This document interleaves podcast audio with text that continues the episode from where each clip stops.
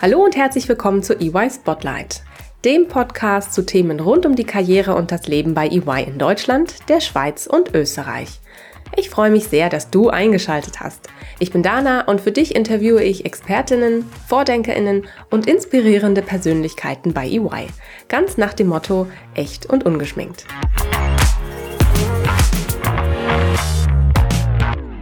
Hallo und herzlich willkommen zu einer neuen Folge EY Spotlight. Heute geht's im wahrsten Sinne des Wortes hoch hinaus, denn ich spreche mit meinen KollegInnen Monika Schulte-Strathaus und Felix Philipp Walker aus dem Bereich Real Estate. Sie beweisen, dass man für EY nicht das klassische BWL-Studium braucht und dass man auch als Architektin und Bauingenieur einer Meinung sein kann.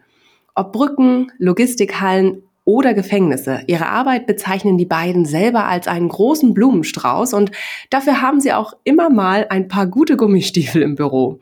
Liebe Monika, lieber Felix, ich bin sehr gespannt auf das heutige Gespräch mit euch und die Einblicke in eure Arbeit. Schön, dass ihr da seid. Hallo zusammen. Hallo zusammen, schön heute hier zu sein. Bevor wir durchstarten, Ihr wisst es vielleicht, ähm, ihr kennt ja auch die ein oder andere Podcast-Folge, starten wir immer mit einer kleinen Frage zum Warmwerden. Und ja, von euch würde ich gerne heute wissen, wenn wir mal beim Thema Real Estate bleiben. Es gibt ja so verschiedenste Geschmäcker.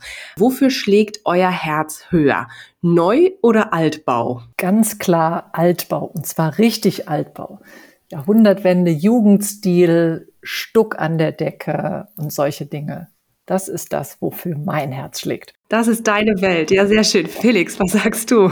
Da kann ich Monika nur zustimmen. Ein sanierter Altbau gibt nichts Schöneres. Ich feiere es sogar auch, wenn die Dielen noch etwas knarzen dann, muss ich zugeben. Genau. Und dann machen wir die Überleitung zu dem Neubau, weil das muss dann natürlich kombiniert sein.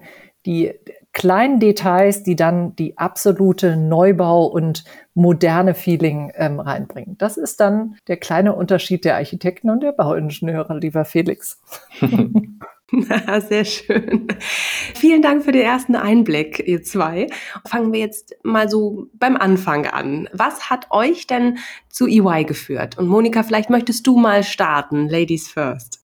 Ja, ich habe Architektur studiert, ähm, habe mich sehr früh dafür entschieden, dass ich gerne planen möchte, dass ich kreative Aufgaben äh, wahrnehmen möchte habe aber dann während dem Studium relativ schnell auch für mich entschieden, dass das reine, ich sage jetzt mal bunte Bildchen malen und nur ähm, planen für mich nicht genug war. Ich habe dann ein Aufbaustudium ergänzt ich habe Baumanagement und Bauökonomie studiert, weil es mir wichtig war, eben tatsächlich auch die Realisierung von ähm, großen Bau- und Immobilienprojekten zu begleiten. Und ähm, das war für mich schon äh, total wichtig, einfach diese Kombination Kreativität und Managen.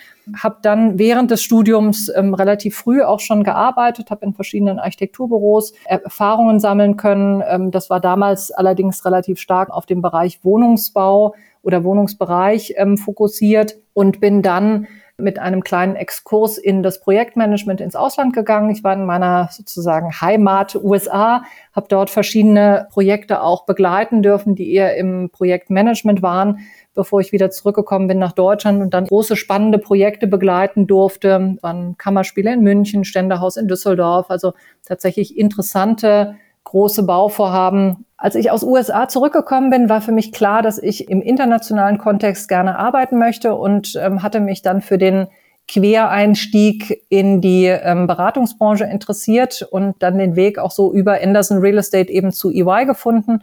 Für mich war wichtig, dass ich eben Projekte in einem großen Kontext machen kann, internationales Netzwerk äh, nutzen kann und äh, tatsächlich in einem spannenden Tief unterwegs sein. Und das ist das, was mich gereizt hat. Und deswegen war dieser Quereinstieg über die kleinen verschiedenen Stationen, die ich vorher gemacht habe, in die EY-Welt ähm, genau das Richtige. Und neben den der Kreativität, die es immer noch braucht, die großen Dinge zu managen, das ist das, was ich spannend finde. Und deswegen ist EY genau der richtige Platz. Und der Quereinstieg war die richtige Entscheidung damals. Sehr schön, Monika. Vielen lieben Dank für die Erläuterung. Und ich weiß, weil wir ja vorher schon gesprochen haben, der Impuls kam nicht ganz von ungefähr. Er kam tatsächlich an einem Sonntagnachmittag, richtig? Das ist richtig, beim Spaziergang in den Rheinauen in Bonn. Wow. Also so kommt man auch zu einer Inspiration, was den Arbeitgeber angeht. Immer mal die Augen offen halten bei einem Spaziergang am Sonntagnachmittag.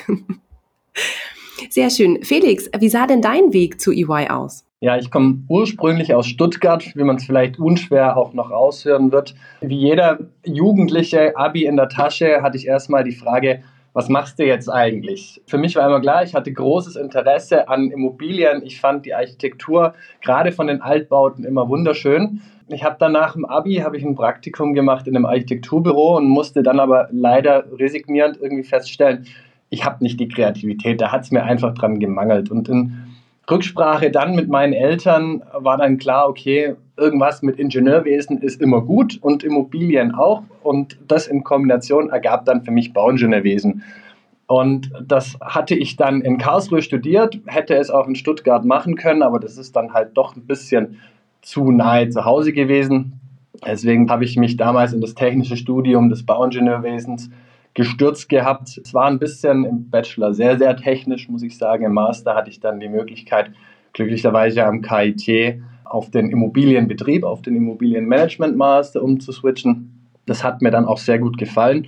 Im Master allerdings war es schon sehr zäh und trocken, die ganze Materie. Deswegen hatte ich entschlossen, eine Auszeit zu nehmen, bin dann nach Dubai und Südafrika, habe da in verschiedenen Bereichen Immobilienmarketing, Immobilieninvestment gearbeitet. Ich bin nach meinem Auslandsaufenthalt, bin ich dann nach Karlsruhe zurückgekommen und hatte dann da die Möglichkeit, ähm, einem EY-Kollegen an der Uni Karlsruhe zuzuhören.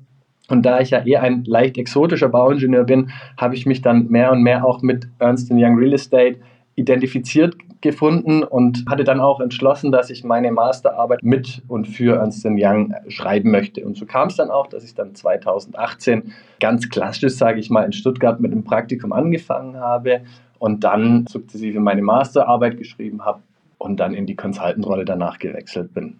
Ja, und jetzt habe ich tatsächlich seit vor anderthalb Jahren ein weiteres Studium angefangen, konnte dann quasi meine BWLer-Seite ausleben und habe ein Studium an der IREPS dem Immobilienökonom angefangen, wo ich dann die Monika interessanterweise, lustigerweise in der Vorlesung auch hatte. Spannend. Das heißt, ihr kennt euch nicht nur aus dem Berufsalltag, sondern auch, ja, von der Hochschule. Genau. So schließen sich wieder die Kreise, Dana. Sehr gut. Jetzt sag mal, Monika, du hast es vorhin schon ein bisschen anklingen lassen. Eine Architektin und ein Bauingenieur machen Karriere bei EY. Das klingt ja erstmal sehr außergewöhnlich. Seht ihr euch selber auch als du hast es vorhin schon gesagt und dich selbst so betitelt, ne? QuereinsteigerInnen? Ja, also ich sehe mich schon als ähm, Quereinsteigerin, weil ich eben andere Tätigkeiten auch vorher gemacht habe. Und das ist wirklich das Schöne an unserem Team, dass wir unterschiedliche ähm, Hintergründe haben. Ich selber, die eben andere Themen auch vorher gemacht habe, mit einem Blick jetzt rein aus der Architektur komme. Felix ist ganz schön gesagt hat, so ein bisschen klassischer Weg, wie wir ihn auch ähm, äh, extrem unterstützen von der Hochschule über Praktikum, die Werkstudententätigkeit und dann eingestiegen als Consultants. Die zwei unterschiedlichen Wege eben zusammenzubringen, das ist das, was, was auch das Setting bei uns total spannend macht, weil die unterschiedlichen Sichtweisen, die unterschiedlichen Inhalte mitzubringen, das ist das, was interessant ist, das, was mich persönlich nach wie vor neugierig macht auf die nächsten Themen und jeden Tag ein Stückchen neu motiviert, auch weiterzuentwickeln mit der Mannschaft. Und ja, das ist spannend und ich bin jetzt 20 Jahre dabei, fühle mich trotzdem noch ein bisschen als Quereinsteigerin und auf keinen Fall gehöre ich zum alten Eisen. Also von daher, wir haben noch eine Menge vor uns und ich freue mich da extrem drauf. Und wenn ich mir unser Team so anschaue, wir sind ja schon recht kunterbunt eigentlich zusammengemischt, ob jetzt Bauingenieur, Architektin, BWLer. Ich kenne auch gewisse Philosophen bei uns, die mal im Team waren. Also wir sind wirklich ein sehr, sehr buntes Team.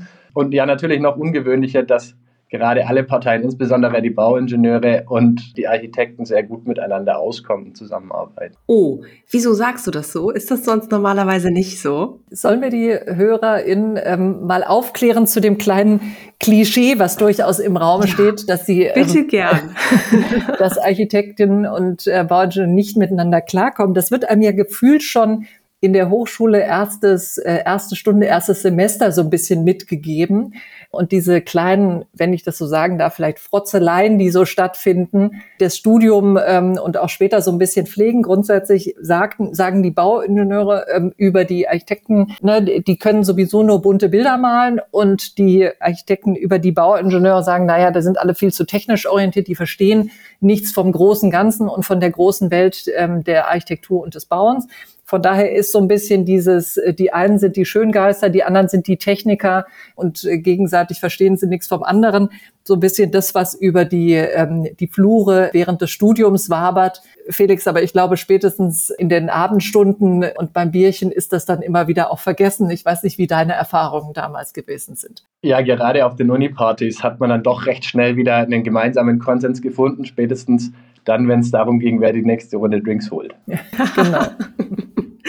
Okay, sehr spannend. Gut, aber ihr habt ja auch gesagt, es gibt die unterschiedlichsten äh, Hintergründe auch in eurem Team, in euren Teams in der Real Estate. Das heißt, es funktioniert ja sehr gut miteinander und man kann auf das Wissen des jeweils anderen auch gut zurückgreifen und man braucht eben die Diversität in den Projekten. Das klingt gut. Verratet ihr mir mal, wie viele Kolleginnen und Kollegen arbeiten in der Real Estate? Wir sind aktuell fast 180 Mitarbeiterinnen und Mitarbeiter bei uns in der Real Estate.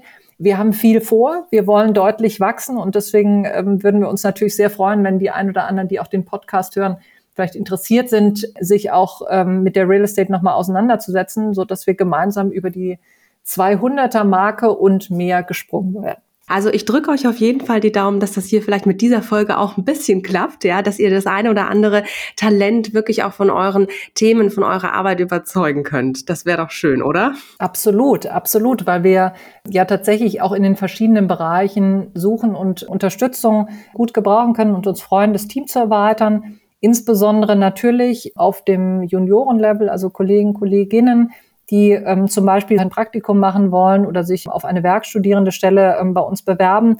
Das ist ein toller Einstieg, um auch so ein bisschen zu verstehen, wie wir wirklich im täglichen arbeiten, was für spannende Möglichkeiten es gibt. Wir suchen aber auch im erfahrenen Bereich, das heißt auf dem Senior Consultant Level, wo wir ja auch in erste Führungserfahrungen reingehen bis hin zu Manager Level. Also das heißt, wo es eben auch um das Thema Akquisition geht. Also das heißt, mitarbeiten an dem Neugenerieren von Geschäft. Das heißt, Spaß daran zu haben, ähm, Lust darauf zu haben, tatsächlich auch frühzeitig mit Kunden in den Austausch zu kommen und zu schauen, wie wir neue Projekte zusammen generieren. Von den inhaltlichen Schwerpunkten suchen wir insbesondere im Bereich Projektmanagement und PMO, das heißt im wirklichen, in den übergeordneten Strukturen, wo wir große Projekte abwickeln, aber natürlich auch in den, ich nenne es jetzt mal so ein bisschen den aktuellen Trendthemen, die natürlich überall so ein Stückchen ähm, auch der Bedarf vorhanden ist. Das sind die Dinge rund um Nachhaltigkeit, ESG, aber auch Digitalisierung, was weiterhin ganz wichtig für unsere Kunden ist. Und da können wir weitere Kolleginnen und Kollegen gut ähm, gebrauchen, die uns helfen, diese Bereiche aufzubauen. Und last but not least auch im Transaktionsbereich, also das heißt Kauf und Verkauf, was sicherlich im Moment aufgrund von äh, Marktsituationen in Teilen der Branchen ein bisschen langsamer wird. Aber auch das ist ein Feld, wo wir intensiv suchen, wo wir uns freuen, weitere Kollegen und Kolleginnen zu uns an Bord zu nehmen. Das klingt gut. Das klingt nach vielfältigen Möglichkeiten. Und äh, du hast es ja auch schon gesagt, gerade für ein Praktikum oder Werkstudententätigkeit, ja, ist, äh, ist immer ein Platz bei euch frei, um auch Einblick in die tägliche Arbeit zu bekommen.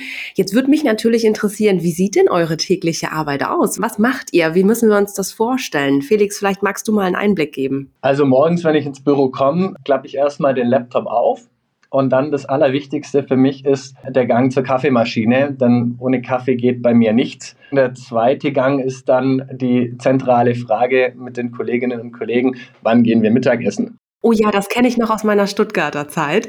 Ja. Es, es, musste immer sofort morgens geplant werden, wann gehen ja. wir Mittagessen. Es ist also immer noch so, ja? Genau, ganz schwäbisch, 12 Uhr meistens, dann ist der Gang zum Mittagessen in unsere Cafeteria. Ja, nach dem Mittagessen haben wir eigentlich relativ viele Termine, die sind meistens vor Ort oder sind per Teams. Das geht dann immer so bis 16, 17 Uhr. Parallel eben müssen wir auch noch Mails schreiben etc. Ich versuche mir die Tage eigentlich immer so zu legen, dass ich Bürotage habe, zu welchen ich entsprechende Kalkulationen für Kunden machen kann, zu welchen ich entsprechende Excels aufsetze.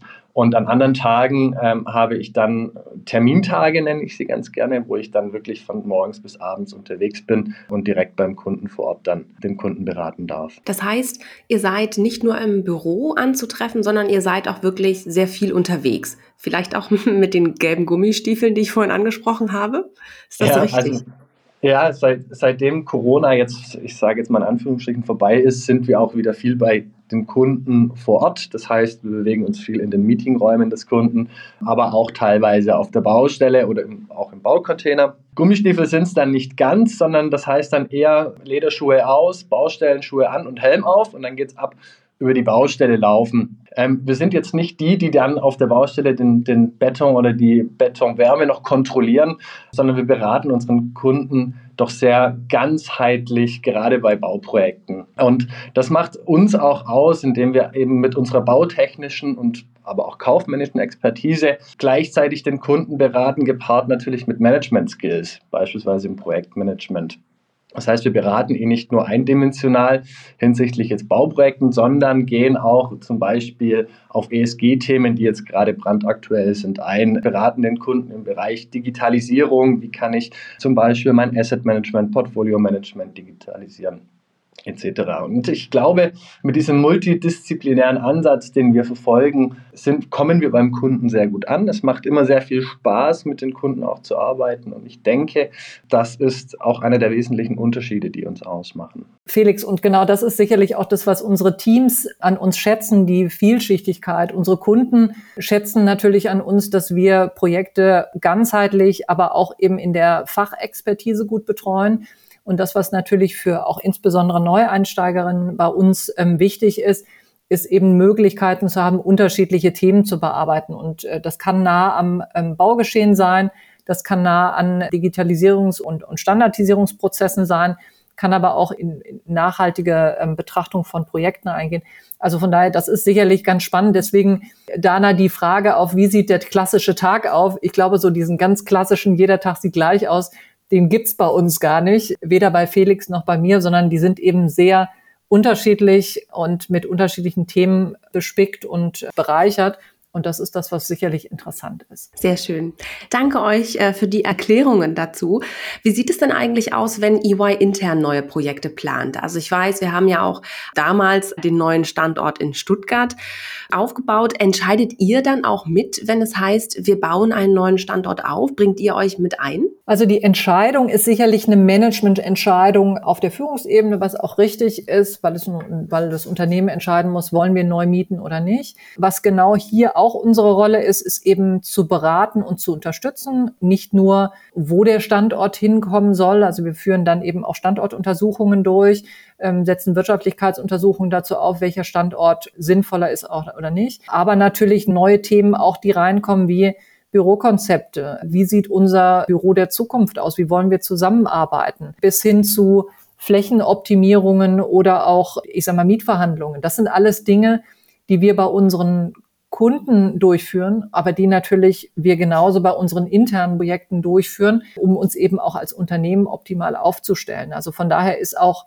intern wie extern der Blumenstrauß breit und auch unsere, die Führung von EY ähm, setzt gerne auf die Real Estate Expertise, die im Hause vorhanden ist. Es ist natürlich auch für uns äh, besonders wichtig, dass auch wir oder unsere Mitarbeiter und Kolleginnen und Kollegen ein tolles Arbeitsplatzkonzept haben. Deswegen haben wir da auch im Zuge von Corona Anfang 2020 unser Workplace-Konzept immer weiterentwickelt, haben verschiedene Digitalisierungsmöglichkeiten auch die wir aus externen oder aus externen Projekten mit aufgenommen haben, nach intern transportiert, um natürlich auch den Value-Add für uns intern mitzunehmen. Sehr spannend. Danke, klingt wirklich interessant. Wie sieht es denn bei den externen Projekten aus? Was ist denn da so dabei? Erzählt mal, wenn ihr mal ein bisschen aus dem Nähkästchen plaudern könnt. Also wenn du dir die Projekte so ein bisschen vorstellst, die wir bearbeiten, beziehungsweise wo wir unsere Kunden unterstützen, sind die sehr divers. Wir machen Lagerhallen, die natürlich architektonisch jetzt nicht ganz so anspruchsvoll sind, die aber eher eine Komplexität in den intralogistischen Abläufen haben. Also das heißt, die technischen Ausbauten, was kommt da rein, was passiert da? Dann haben wir viele Museen, Kulturzentren oder auch Schulen, Bildungsbereiche, die natürlich einen ganz anderen Fokus haben, die auf der einen Seite insbesondere, wenn du über Museen oder Kulturzentren sprichst, natürlich eine politische Relevanz haben. Wo kommen die hin? Wie wird es gesehen und so weiter? Aber auch natürlich im Inneren extrem hohe Anforderungen dann an Schall, an ähm, äh, in Museen, an die Ausstellungsflächen und und und. Da musst du dich sehr intensiv mit solchen Themen auseinandersetzen. Ja, und dann bis hin zu, wenn ich aus meinem Nähkästchen plaudern darf, ähm, Justizprojekten oder Gefängnissen Es gab mal eine Hochphase ähm, in Deutschland, äh, wo extrem viele Gefängnisse realisiert wurden. Das fängt jetzt aktuell wieder an, weil der Bedarf einfach extrem groß ist. Projekte sind, die bestehenden Bauten sind, wie man so sagt, abgängig. Das heißt, da ist ein hoher Sanierungsbedarf. Ja, und dann lernst du eben auch für Justizprojekte und Gefängnisse eine Menge, wie das äh, aufzubauen ist und was da relevant ist. Und ja, das ist total interessant wow. und spannend. Okay, wow. Das ist jetzt also wirklich sehr speziell. Damit hätte ich jetzt wirklich nicht gerechnet. Bei einigen Projekten wie Büros, ne, das verstehe ich, da geht es ja bestimmt auch viel um den Wohlfühlcharakter, dass die Kolleginnen und Kollegen gerne ins Büro gehen und sich dann dort auch entfalten können. Beachtet man sowas dann auch bei Gefängnisprojekten? Naja, im Prinzip ja. Ne? Also du hast zwei Ebenen, die du auch bei Gefängnisprojekten beachten musst. Du hast natürlich einmal die klare Einhaltung von Regelungen und Auflagen. Ne? Also wie groß ist eine ähm, Gefängniszelle, wie viel Quadratmeter, wie sind Sicherheitskonzepte, wo darf welcher Weg kreuzen und so weiter und so fort. Das ist natürlich ganz klar die Einhaltung sämtlicher Regularien und sämtlicher Vorgaben, die in Gesetzen geregelt sind, aber eben auch in sonstigen Vorschriften drin sind. Auf der anderen Seite ist es schon so, und es mag sich jetzt etwas seltsam hier anhören, ist natürlich, hat Gefängnis auch eine andere Seite, die sich eher auf das Thema Wiedereingliederung, ähm, Resozialisierung und so weiter fokussiert, wo eben die Konzepte in einem Gefängnis genauso auch darauf ausgerichtet sind, nicht nur einsperren, sondern eben auch die Resozialisierung. Und da gehört eben auch Architektur mit als ein Bestandteil dazu. Ne? Ob das die richtigen ähm, inhaltlichen Konzepte sind, ob das Farben sind, die auch eben ähm, damit reinspielen. Also das ist, das ist auch vielschichtig an der Stelle. Und auch wenn sich's komisch anhört, ja, auch bei Gefängnisprojekten gibt es zwei Seiten, die eben dann ähm, zu beachten und ähm, umzusetzen sind in den Projekten, damit sie erfolgreich sind. Ja, wow. Das klingt super spannend, Monika.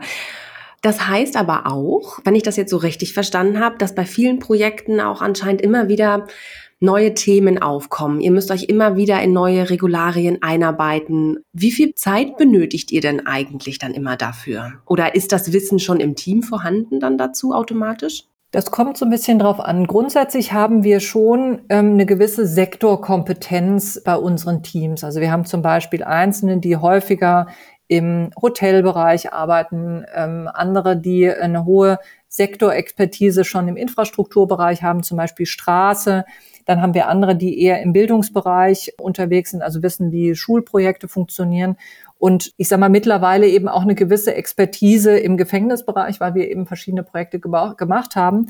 Aber grundsätzlich gilt es für uns, dass wir uns natürlich auch sehr schnell in neue Themen einarbeiten. Und das ist total spannend, weil du natürlich dich damit auch mit neuen Projekten und Neuem äh, auseinandersetzen kannst und es eben immer eine gute Mischung ist eigentlich zwischen dem Wissen, was du schon mitbringst und dem Einarbeiten in neue Themen. Also ich sag mal, diese Mischung macht's macht so ein Stückchen. Bei dem einen Projekt ist es in die eine Richtung die Verstärkung und in dem anderen Projekt anders. Aber die Kombination hast du eigentlich fast in allen Projekten. Bin da ganz bei Monika. Ich finde aber auch gerade die erfahrenen Kolleginnen und Kollegen sind gerade für die jüngeren Kollegen eine besondere Hilfe, gerade bei der Einarbeitung. Ansonsten finde ich genau das, Monika, was du gesagt hast, das Spannende bei EY. Man muss sich immer relativ schnell in neue Projekte einarbeiten. Das ist eine enorme Abwechslung und das gefällt mir persönlich sehr super. Ich habe da mal drüber nachgedacht, diese schnelle Einarbeitung, das ist vergleichbar immer so ein Stück weit wie mit einer Klausur damals an der Uni. Man muss sich schnell in, mit Themen beschäftigen und Fachexperte werden und am Ende des Projektes ist man dann bestens eingearbeitet und absoluter Fachexperte dafür. Das ist ein guter Vergleich. Danke dir, Felix, dafür. Das heißt ja, die, der Bereich Real Estate bei EY deckt also so eine ziemlich große Bandbreite ab. Wie genau sieht diese Bandbreite denn jetzt konkret aus? Grundsätzlich kann man das eigentlich ganz gut an dem Lebenszyklus einer Immobilie festmachen. Das heißt, wir sind sehr stark, wenn es darum geht, die strategischen Grundlagen zu legen. Wir helfen unseren Kunden dabei, das Portfolio aufzusetzen und die ähm, Überlegungen, was sie eigentlich tun wollen und wie sie sich geschickt aufstellen für die Zukunft zu definieren, wenn es um Immobilien und Infrastruktur geht. Häufig fließt da auch das Thema Digitalisierung mit ein. Aktuell auch sehr stark die Dinge rund um Nachhaltigkeit. Der zweite Baustein, der dann häufig daran anschließt, wenn du jetzt auch in den Immobilienlebenszyklus reinschaust, sind die Finanzierungs- und Transaktionsthemen, die wir ähm, begleiten, ob das jetzt Kauf oder Verkauf von Immobilien oder Immobilienportfolien ist. Und dann kommt eben der große Bereich der, der Transformation, das heißt der Veränderungsprozesse in Unternehmen, beziehungsweise auch der Realisierungsprojekte von Bau- und Infrastrukturprojekten. Und diesen Transformationsprozess begleiten wir. Das heißt, genau das ist eigentlich dieser Blumenstrauß, den wir, glaube ich, ganz zu Anfang mal erwähnt hatten, den wir in unserem, in unserer Bandbreite, in unserem Beratungsansatz ähm, äh, umfassen. Wow, sehr spannend, sehr vielfältig. Äh, vielen Dank, äh, Monika, für deine Erläuterungen dazu. Das hat noch mal einiges, ja, äh, so ein bisschen auch Licht ins, ins Dunkel gebracht. Sehr schön. Ihr beiden, wir haben jetzt viel fachlich gesprochen und ähm, wir kommen jetzt auch langsam zum Ende unserer Folge.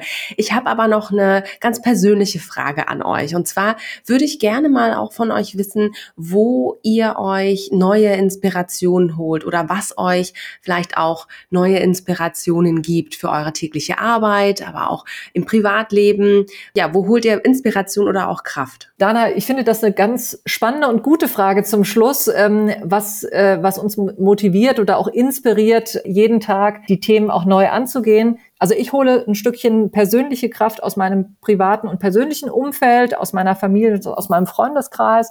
Die Inspiration, ähm, am Markt erfolgreich zu sein, hole ich persönlich sehr viel auch aus den Diskussionen mit dem Team und mit den Ideen, die wir bei uns in der Mannschaft haben. Ich glaube, dass der Markt, der Immobilien- und Infrastrukturmarkt sehr stark im, äh, im Wandel und in der Weiterentwicklung und der Veränderung ist. Und die vielen Ideen, die wir bei uns im Team haben und die Gespräche mit den einzelnen Kolleginnen und Kollegen befruchtet einen eigentlich jeden Tag so ein Stückchen aufs Neue tatsächlich das, das auch gemeinsam anzugehen ja, das ist ein, das ist deine Inspiration. Genau, und das ist meine Inspiration, richtig. Toll. Monika, bist du denn, jetzt bin ich aber nochmal neugierig. Bist du auch im Privaten so, dass du dich viel mit Immobilienthemen beschäftigst oder sagst du dann, ah nein, da mache ich schon viel zu viel im Büro zu dem Thema? Mich faszinieren schon Gebäude und Immobilien. Ich persönlich schaue schon, wenn ich in Städten unterwegs bin und wir auf Reisen sind mit der Familie immer so ein Stückchen auch das Stadtbild an. Mich fasziniert Architektur, mich fasziniert, äh, faszinieren spannende ähm, Bauprojekte. Deswegen nein, wenn ich nach Hause fahre, schalte ich nicht ab und in einen anderen Modus, sondern ich bin und ich bleibe Architektin und äh, leidenschaftliche Immobilienexpertin und das ist das, was auch tief in mir drinne ist und nicht, wenn ich die EY-Türe zumache, dann hier im Büro bleibt. Sehr schön. Spannend. Danke, Monika. Felix, wie sieht es denn bei dir aus? Ich habe gerade noch mal wirklich drüber nachdenken müssen. Ich bin tatsächlich, und das ist vielleicht auch einem Umzug, den ich da letzt hatte, geschuldet, mich fasziniert immer mehr auch das Thema Innenarchitektur. Ich schaue mir vor allem dann gerne nach dem Feierabend Designkataloge an. Das ist vielleicht auch ein Stück weit meiner besseren Hälfte geschuldet. Also wir schauen uns die zusammen an und suchen uns da gewisse Inspos auch raus. Ist dann meistens dem, dem Geldbeutel etwas oder fällt dem Geldbeutel etwas zu Last, ähm, da dann doch auch das ein oder andere Möbelstück dann gekauft wird. Spannend, okay. Danke ihr zwei. Danke Monika, danke Felix äh, für den wirklich bunten Blumenstrauß an Einblicken, den ihr heute mitgebracht habt, kann man so sagen. Bei so viel Action auf der Projektseite und natürlich auch vor Ort auf der Baustelle bin ich mir ganz sicher, dass ihr euer Team spätestens nach dieser Folge weiter ausbauen könnt. Also da ist einiges los und es gibt wunderbare Optionen bei euch im Team.